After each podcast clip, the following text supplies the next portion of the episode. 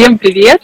А, я напоминаю, что это подкаст DAO экспортера. Мы очень рады видеть вас с этим ранним а, утром, видеть ваши ники а, и надеюсь, что чуть попозже поговорить. И с вами Анастасия Птиевская и моя сведущая Аля Арсаева. Ну что ж, а, мы сегодня приветствуем такого нередкого для эфиров гостя, в целом очень частый э, гость эфиров. Это Людмила Федорова. И пока мы ждем, когда она появится, мы немножко про нее расскажем. Я надеюсь, что сегодня а, нам удастся узнать от нее что-то, что еще не звучало ни один раз в ее эфирах. И а, про что же мы поговорим? А, да, Аль, действительно, ты знаешь, когда я только-только начала работать с Китаем, мне кажется, ну вот именно с экспортом, мне кажется, уже тогда была известна Людмила, а, и в частности, первое, что я нашла, когда гуглила в Фейсбуке что-то про экспорт, это была их группа, а, группа Skylex в Фейсбуке. И меня, конечно, поразило, насколько Людмила а, круто и понятно рассказывала про экспорт, потому что тогда, это был, наверное, год 2015 а, или 2016, про экспорт не знали практически ничего. Вот. И, конечно, было бы очень интересно поговорить с Людмилой, насколько изменились вообще экспортеры, те, которые были вот тогда, в 2015, и сейчас, спустя столько лет, э, насколько они поменялись. Конечно, интересно еще а, разузнать про non-food сегмент. Почему? Потому что традиционно наш несырьевой экспорт – это сладости, это какие-то снеки. А нам хотелось бы поговорить про что-то, что а, есть у Людмилы в портфолио, но это не съедобное. А, вот э, сегодня э, на самом деле мы вспомнили, что э, прошлый наш а, прошлый наш гость – это а, гость с темой а как не стать э, кормом для агентств. И сегодня мы как раз-таки и пригласили такое агентство, и обязательно поговорим про то, э, какие клиенты приходят, с чем приходят, зачем приходят, как изменился клиент за 7, 8, 9 лет, пока Людмила работает в э, экспорте. А также а, есть такое вот отдельное, да, отдельный сегмент а, работы, который нам очень-очень интересен. Настя, что это? Это, конечно же, а, B2G, да, я думаю, а, ты об этом, потому что на самом деле в Китае, а, по моему личному опыту и, так скажем, разумению, без поддержки со стороны каких-то госорганов, правительства, ну, практически никуда. И это такая очень большая часть работы экспортера на самом деле, и участие в различных ивентах, а, которые а, проводят китайское правительство, и просто поддержка китайского правительства. Ну, вот словом, вот это все сложное, все, что называется GR, да, э, связи с э, государственными структурами, это очень важно, и, насколько я знаю, Людмила, она, это одна из ее специализаций, она нам может много об этом рассказать. Ура! И а, Людмила присоединились. А, а, Людмила, привет, привет. А, мы уже подготовили аудиторию к твоему появлению, рассказали все про тебя, рассказали про то, как в самом-самом на заре самого экспорта а, уже Людмила достаточно простым языком и рассказывала что-то про экспорт. Это было настолько интересно и настолько понятно, что а, нам интересно узнать, что, что же а, через да, вот сколько ты на рынке, сколько ты помогаешь экспортерам, это 7, 8, 9 лет, как изменился клиент. А, да, а, существенно поменялась и структура рынка, и вот эти вот все геополитические а, изменения, которые произошли в мире, существенно повлияли и на структуру рынка, и на запрос. А, безусловно, конечно, если раньше средний и малый бизнес мог выдерживать требования китайского рынка, ну, относительно плюс-минус со своими маленькими нюансами, потому что действительно международный рынок – любой международный рынок, а китайский в особенности, он достаточно высокотребовательный то, конечно, в период вот этих вот разломов а, года здесь очень сильно поменялась структура в сторону крупного бизнеса.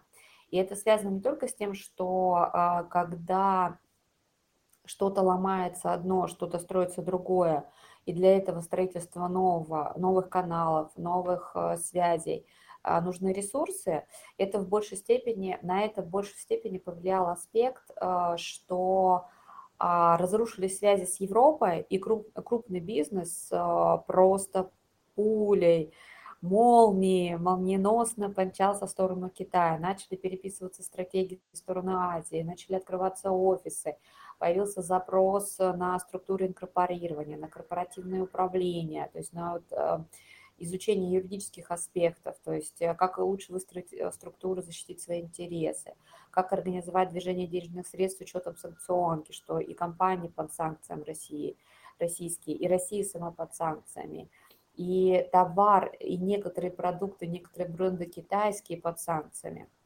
И э, вот в эту сторону сместился основной аспект именно вот выстраивания отношений между российскими и китайскими компаниями, между Россией и Китаем. А при этом, да, в результате мы по-прежнему наблюдаем высокий уровень роста а, товарооборота, но, с одной стороны, можно сказать, знаете, когда он был там из серии, ну, не ноль, да, там, а, там порядка у нас, если не ошибаюсь, за последний год у нас 125 миллиардов долларов товарооборот да, и, но он кратно растет последние несколько лет на 25-30%, а, то я предполагаю, по, это, по итогам этого года, в следующем году он может кратно показывать рост на уровне 50-70%, именно вот рост товарооборота как раз за счет того, что разрушились а, связи с Европой и обострился конфликт с Америкой у обоих стран, и у России, и у Китая. А средний малый бизнес – безусловно, конечно, но не бывает такого, да, там, что раз у тебя кардинальная ситуация меняется, и ни у кого нет шансов.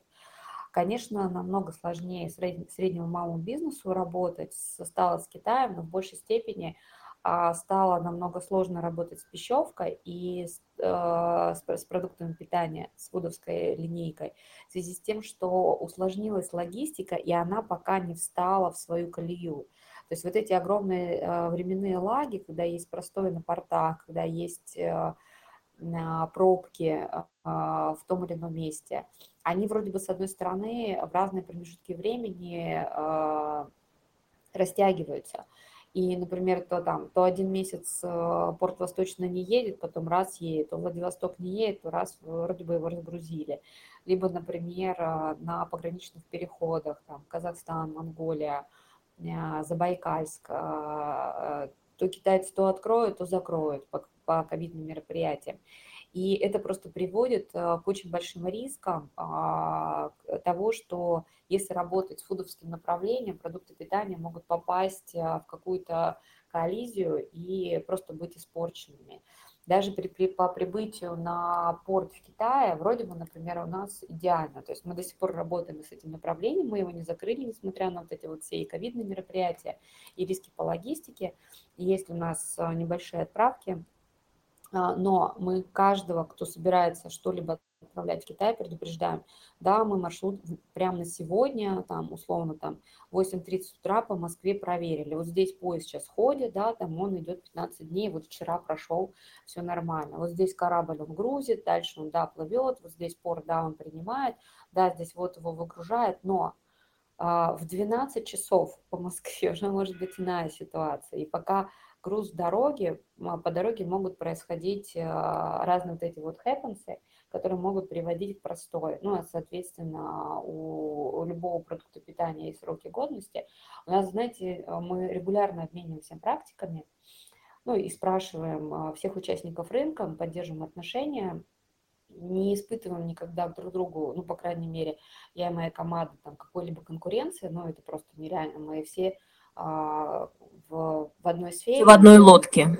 Да, в одной лодке делаем одно дело. И мы здесь больше там за кооперацию, то есть э, шеринг компетенции, ресурсы, возможности, как раз и объединение обеспечивают некий эффект э, синергии. И нам буквально на днях рассказали кейс жуткий, когда достаточно очень крупная компания трейдинговая, то есть это даже не средний малый бизнес, Они отправили 5 составов сельскохозяйственной продукции. Они отправили ее в декабре, ее в Китае приняли сейчас в июне. Ну, представляете, какой-то дикий ужас. Какой ужас. А, и там понятно, что продукты питания, они уже проросли. Можно засаживать поля саженцы. Да, то есть э, можно было, да, снимать уже урожай непосредственно там в вагоне. То есть э, э, это, это крупный холдинг, это крупная трейдинговая компания, потому что понятно, что маленький игрок не может 5 составов отправить. А, вот, да, вот такие ситуации. Поэтому сейчас с китайским рынком по фудовской линейке можно работать только с алкоголем бессрочным, который там, например, вечный. А, гипотетически можно было бы говорить, например, о меде, но навряд ли, потому что здесь другой еще аспект. Просто если, допустим, все-таки отчаянный предприниматель, любящий риски, э, желающий протестировать себя для строительства нового канала, когда это все закончится, это все закончится примерно там к 30 году, там, 27-му, 28-му, ну, любой системе нужно отладиться, да, ей нужно время. И вот время в 5 лет – это необходимое время для того, чтобы наступила железобетонная гарантированная стабильность. А поэтому в любом случае надо спокойно себе закладывать эти временные сроки и не удивляться, ах, какой ужас, там, 5 лет, э, к 30 году только Китай откроется. Не может быть. Да, все может быть. Ну да, может и открыться, но, знаете, вот сейчас я чуть позже расскажу, что у нас сейчас творится с нашими локдаунами, ужасе и страхе. Вот, поэтому водку можно, например, отправить, или, например, там вино, да, а, но при этом нужно четко понимать, что это, да, придет, это, да, доедет, это растаможится, это попадет на склад, и, да, гипотетически могут быть какие-то продажи.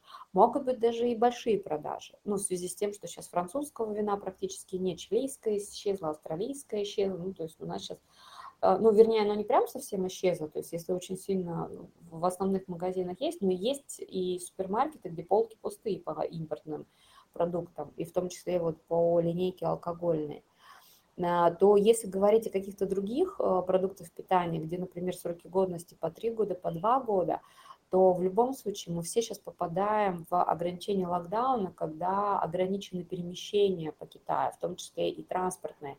То есть прям накладывается запрет на определенную территорию, там здесь запрещено сейчас вот возить. Вот сидите на складах, никуда не ездите. Или, например, там перемещение по складам, между складами. Не говоря уже о работе а, Ваймаев от внешней доставки продуктов питания из сетей супермаркета то работают, то не работают, то им запрещают прибегать, то не запрещают. И это тоже сказывается на онлайн-торговле. И э, да, в частных случаях можно организовывать э, и продажи, устраивать какие-то небольшие бумы, но вот с точки зрения вот э, системной, да, там, то рынки в Китае просели по, опять-таки, мы связываемся регулярно с экспертами разных, на разных рынков, спрашиваем друзей, знакомых китайцев, как у них бизнес – от 50 до 70 процентов упали обороты. То есть рынки просели на 50 на 70 процентов. Ну и Китай от этого, ну, если честно, так прям откровенно на них всех посмотреть, он, конечно, сказать там, ну, не умер, да, то есть это не является каким-то существенным ударом для бизнеса, а вот с точки зрения выживания и работы на китайском. Ну, просели, да просели, сегодня просели, через пять лет назад э, вернуться. То есть думаем китайский перспективами, китайскими периодами. Да, пятилеткой. Да, да, да, а, пятилеткой. А, Людмила, я могу тебя попросить немножко поближе к динамику говорить, потому что чуть плохо слышно. Да, конечно. Настю сегодня слышно прекрасно. О, отлично, спасибо большое. Да, э, так, ну что ж, э, и я напоминаю несколько организационных, да, у нас через 15 минут открывается микрофон, и все люди, ребят, мы видим ваши руки, э, люди, которые имеют что сказать в, прямом эфире, либо хотят задать вопрос напрямую нашему сегодняшнему гостю Людмиле, Пожалуйста, через 15 минут, за 15 минут до конца, да, мы сегодня до 9.15 по Москве, пьем утренний кофе э, с экспертом э, Людмилой Федоровой. Ну что да. ж, а я хотела, я хот... на самом деле, те, кто Людмилу не знают, может быть, и интересуются. А вот тут такие э, годы прозвучали, да? Э, Людмила, что для тебя Китай? Ой, ты знаешь, а, а, Аля, я, я сама выросла на границе. Это был конец 90-х годов, э, начало 2000-х. И я видела, как они изменились за считанные года. То есть буквально там вчера город Хайхэ, это был какой-то такой маленькая страшненькая деревня а, с какими-то мазанками и какими-то даже, это даже не панельки, не хрущевки, не сталинки, это было просто какие-то больше лачушки, и какие-то засчитанные годы это небоскребы, это огромные э, шоссе в 4-6 полос, это какие-то аквапарки, парки и прочее, прочее. И это не могло не впечатлить и не зародить желание, и во мне, да, зародилось желание поехать посмотреть, а как и благодаря чему и на основе чего, что является системополагающим для обеспечения такого а, огромнейшего роста для такой достаточно очень сложной страны. Потому что страна действительно очень сложная, и собрать, э, изучать ее вот внутреннюю конъюнктуру и внутренние аспекты – Здесь огромное количество национальностей, они все очень разные. Это прям такие разные-разные, они намного разнее, нежели чем, например, в России, где проживает большое количество национальностей. У нас, по крайней мере, хотя бы есть обобщающий общий русский язык, который мы все время им пользовались и изучали там достаточно большое количество лет, там десятилетия или даже там не знаю, можно, наверное, столетиями мерить. А у них китайский язык же, Аля, ты мне вот даже подскажешь, наверное, как китаист профессиональный. А язык, если не ошибаюсь, он был внедрен общий лет 30-50 назад. Реформа прошла языковая. Они же до сих пор, э, многие говорят на разных языках. И у них есть такой аспект свой-чужой, да, если человек приезжает э, с одной провинции, условно, там на юг, и не разговаривает на местном путунхуа, то ему продают все в 2-3 раза дороже, нежели чем для местных. А аналогично на других территориях, если мы приезжаем, там э, в Джизианг, если ты не говоришь на местном джизианском, а их местных джизианков, джизианских языков еще штук 16, то тоже тебе в три раза дороже. И просто, знаешь, систематизировать э, вот эту огромную человеческую, этот огромный человеческий ресурс, полтора миллиарда – а, на тот момент времени, не без образования, там, у кого-то даже нет средней школы, но в любом случае, да, большая часть населения, она была достаточно очень бедная, необразованная. И вот этот вот национальный аспект.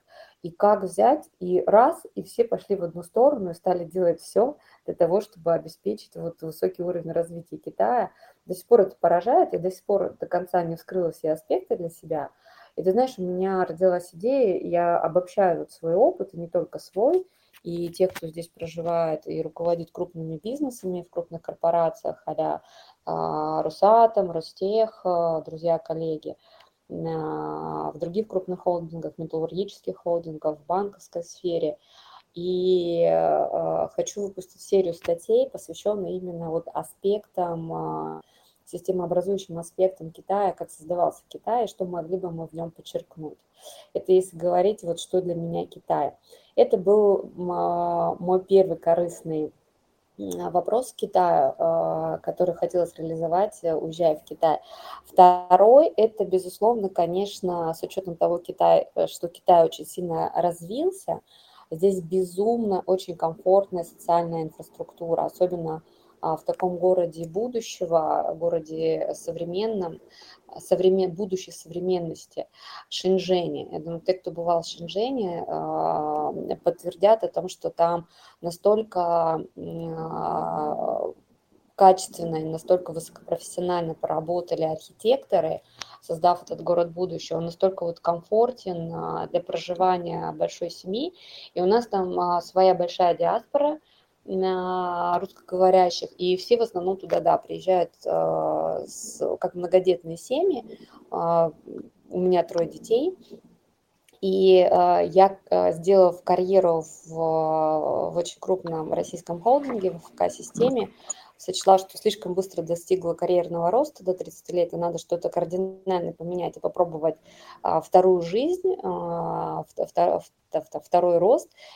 И к, к этому моменту, мне еще не было 30, а, я сочла, что у меня не было отпусков, ну просто когда ты делаешь карьеру, проект за проектом, проект за проектом, что хочу уйти в отпуск по уходу за тремя детьми. То есть я успела двоих родить, не побывав декретном, и э, я ждала третьего ребенка, взяла двух маленьких детей без китайского языка, без связи, без отношений. Практически, можно сказать, да, ну, пару друзей было, ну там прям совсем а, много-много друзей, без друзей – без какой-либо поддержки, в том числе финансовой, абсолютно, еще раз подчеркну, без языка, с двумя маленькими детьми, 6 лет, 3 а, года, и ждала третьего ребенка. Я с несколькими, там, парочку чемоданами и супругом улетела в Китай для того, чтобы побыть в декретном отпуске по уходу за тремя детьми, сделать для себя открытие, вот провести а, научное расследовательское,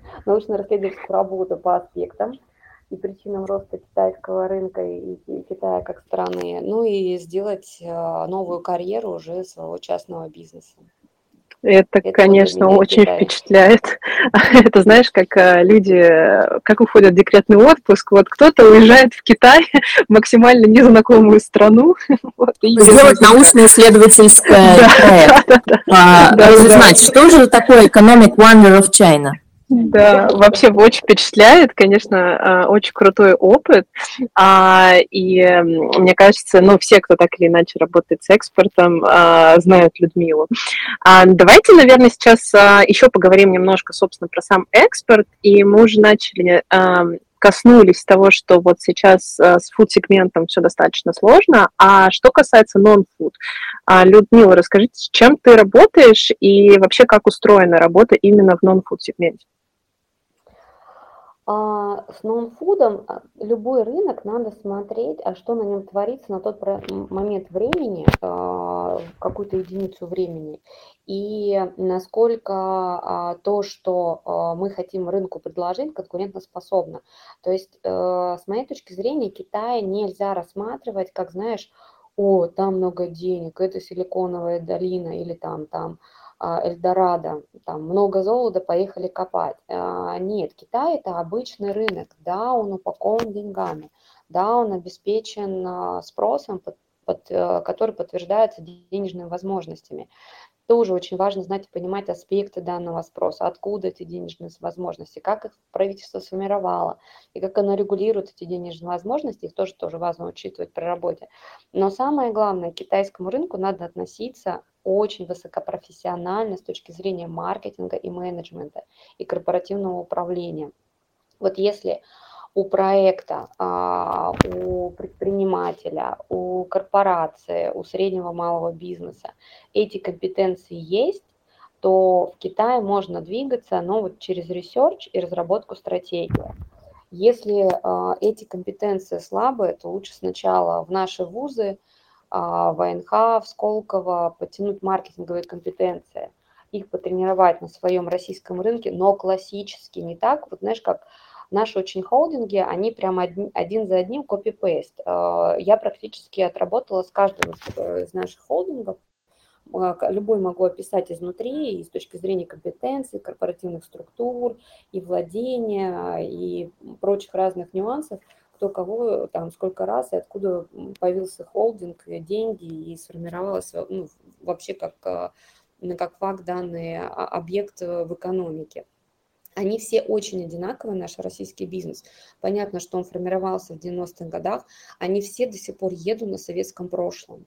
Они все до сих пор имеют базис, э, именно вот, который был сформирован э, в советские годы. И принцип основной э, э, греби больше, там, кидай дальше, да, ну, э, грузить с колес, да, вот есть станок, он что-то производит, и дальше это нужно а, организовать логистически, быстро распределить его по рынку. Маркетинг практически отсутствует у всех, от слова совсем. Единичные случаи могут попадаться, у которых, а, у корпораций, компаний, у которых вообще в принципе есть подразделение маркетинговое. но и то они в основном занимаются поклеингом, там, разгрузингом, как э, Ман пишет в своих книгах о, о маркетинге. То есть, э, к сожалению, вот из-за отсутствия именно маркетинговых компетенций а, это является основным барьером и ключевым фактором а, и риском при выходе на китайский рынок, потому что китайский рынок, он а, имеет высокий уровень требований, там очень высокая планка именно по маркетингу. Если этот вопрос закрыт, именно маркетинговых аспектов, то дальше зеленый свет.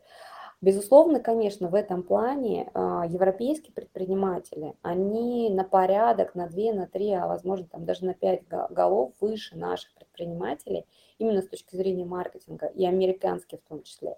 И здесь есть огромное количество кейсов, когда люди приходили какие-то со своими идеями, грамотно их упаковывали, грамотно организовывали их продвижение, достигали своих результатов, а дальше продавали свой бизнес китайцам. Это самая правильная модель. А, пришли, вложили 1 миллион, продали за 100 миллионов. А, но вот именно вход в китайский рынок, он только через маркетинг. А, примеры наших, да, тоже можно, кстати, приводить, но они, к сожалению, уже немного устаревшие. То есть э, ребята заходили на китайский рынок, когда он формировался, когда он был на подъеме, когда был дикий рост, там, там по 60-50% по в год – в тех или иных отраслях. Ну, например, там спортмастер неплохо здесь э, в свое время реализовался. Тот же Сибирский берег э, в свое время, который зашел в конце 90-х годов, неплохо реализовался. Но сейчас, например, рынок очень, э, все практически сегменты очень плотные, потому что действительно а, Китай является объектом внимания всех стран, всех предпринимателей, самых-самых лучших и Америки, и Европы. И, конечно, сейчас и высокий уровень плотности капитала во всех практически сегментах. И здесь вопрос, да, ноу-хау, чего-то нового для рынка с точки зрения востребованности населения и вот как раз маркетинговые компетенции а, той команды, которая собирается продвигать это на китайском рынке. Угу. А, спасибо большое. А, слушай, ну вот раз уж мы начали про маркетинг, то давай еще а, быстренько пройдемся по последней теме, которую мы обещали рассказать. Это про B2G и вообще про GR, про отношения с правительством. Я думаю, что сейчас в условиях санкций и вообще сложностей для российских производителей, это такая достаточно, и российских компаний, не только производителей, это такой достаточно важный момент. Расскажи, пожалуйста, в чем особенность работы с э, GR в Китае? Да, это самый важный момент, при этом, а, ты знаешь, этот аспект был важен и до санкций, просто его никто не замечал. А мы обывательски смотрим на Китай, что, о, там есть предприниматели, я сейчас вот на коммерческих условиях с ними договорюсь. В реальности здесь нет а, конкуренции, здесь нет э, правил именно вот капиталистического порядка, те, которые мы рассматриваем, изучаем а, в экономиксе, а в их классическом проявлении, да, они допускаются на среднем и нижнем уровне, то есть на уровне там, торговых сетей, и то очень условно, и тоже регулируется, на уровне там лапшичных, парикмахерских, и то тоже с субсидированием, и тоже с регулированием. Здесь обычное, нормальное, классическое социалистическое общество с коммунистическим укладом, со всеми вытекающими последствиями. Я тут на Медне просматривала совершенно случайно лекции по корпоративному управлению э, АНХ, Академии народного хозяйства, ну что-то вот, что называется, э, накрыла, глянула наискосок и смотрела блог э, корпоративного управления – корпоративного управления, корпоративного права, там рассматривались, обычно всегда мы рассматриваем, когда изучаем корпоративное право, две системы. Это англосаксонскую и романо-германскую, ну и их аспекты. Я думаю, что тот, кто немножко ориентируется в этом, а, чуть-чуть понимает, про что я говорю. А здесь я обнаружила в лекции у преподавателя еще наличие азиатской системы а при этом он ее интерпретировал попроще для аудитории, чтобы она полегче э, запомнила наименование, именно как страновыми. Он назвал ее японская модель. А, так вот, э, японская модель, да, безусловно, она существует. В Китае она по основным принципам, аспектам похожа в том плане, что практически везде присутствует государственный капитал.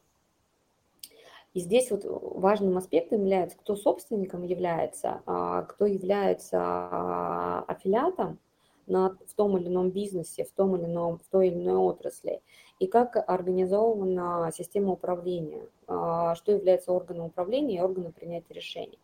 И если мы начнем детально изучать а, по полочкам любое предприятие, а, там, где принимается решение покупать, продавать, по какой цене и на каких условиях, мы все равно по цепочке поднимемся наверх в госуправление, госрегулирование и в нормативную базу коммунистической партии, которая на своих пленарных заседаниях утверждает основные отрасли, которые будут развиваться в следующем году. И вот именно эти отрасли будут получать финансирование, именно в этих отраслях а, будет рост, и именно вот, например, в этих отраслях а, будет целесообразно работать в этих направлениях.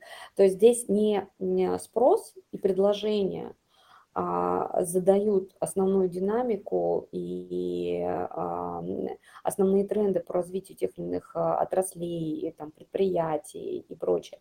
Здесь все очень четко распланировано до, до копейки, до цента, до МАУ. При этом, э, если вы обратили внимание, например, когда все закупали маски в Китае, маски во всем Китае были по одной цене достаточно завышенной. Когда они сняли сливки, правительство э, снизило порог по маскам, да, и они упали в цене. Аналогично по всем остальным направлениям.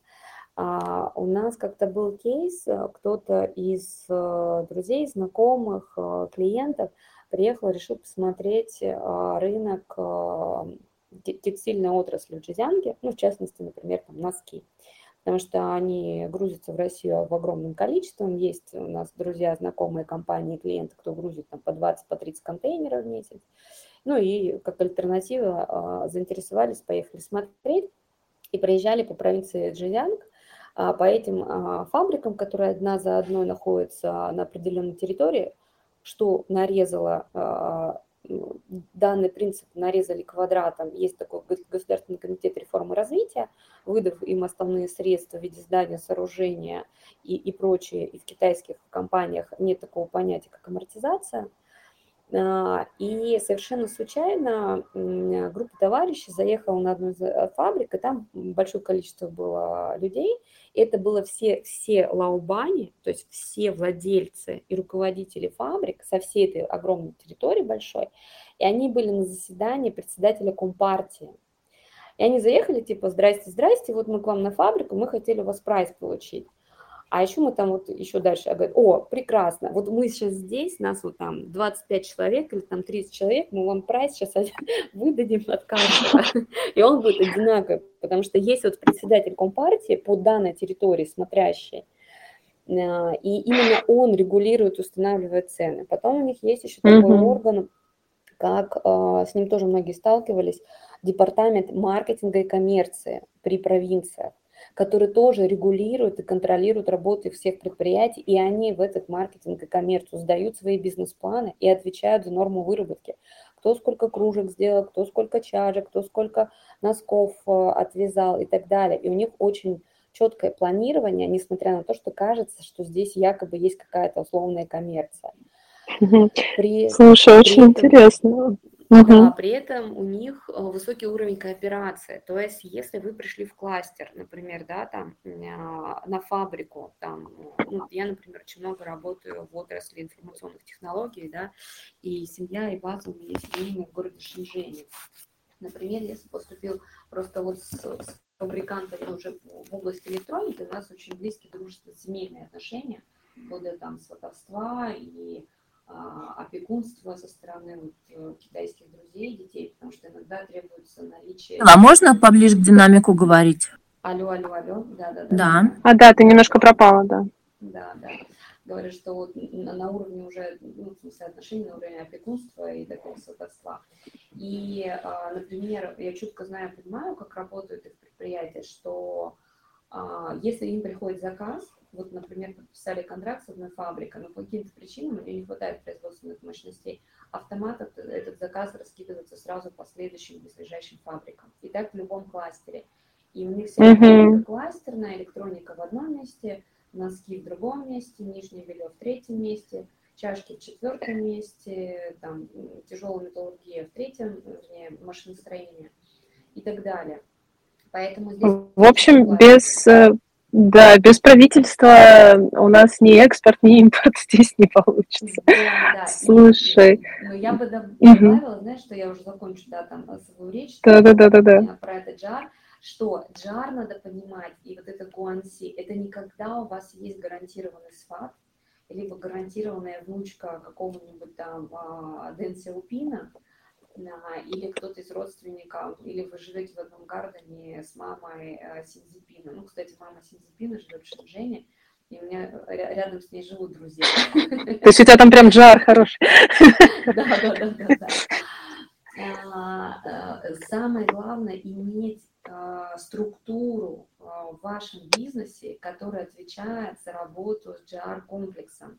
И с ним mm-hmm. работать точно так же, как и с пиаром. То есть, грубо говоря, помимо пиарщика или помимо онлайн-маркетолога или помимо логиста, который у вас там считает таблички, обзванивает транспортные компании, договаривается о месте на судне, у вас должен такой же специалист быть, который отвечает за коммуникацию с JAR, назначает встречи, планирует повестки, готовит письма.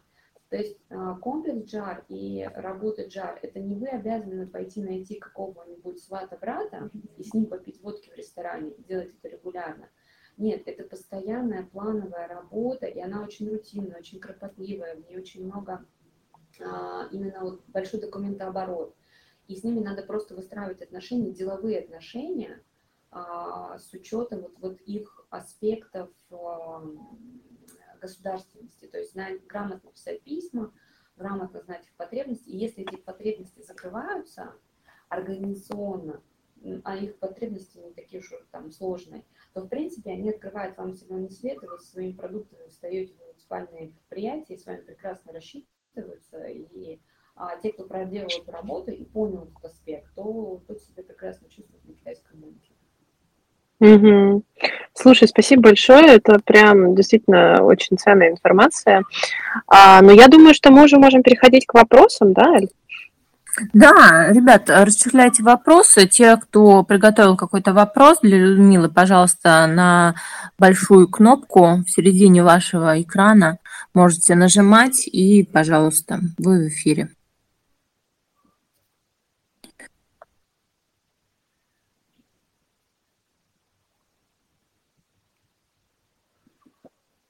Так, я видела, у нас люди спрашивали вопросы, но они, видимо, хотели поднимать руки еще в середине, но, видимо, они совсем... Э, очень много было полезной информации, возможно, мы уже ответили на какие-то. Э, может быть, у нас есть вопросы под анонсом? Да, давайте сейчас посмотрим. Угу. А мы пока, а пока ждем.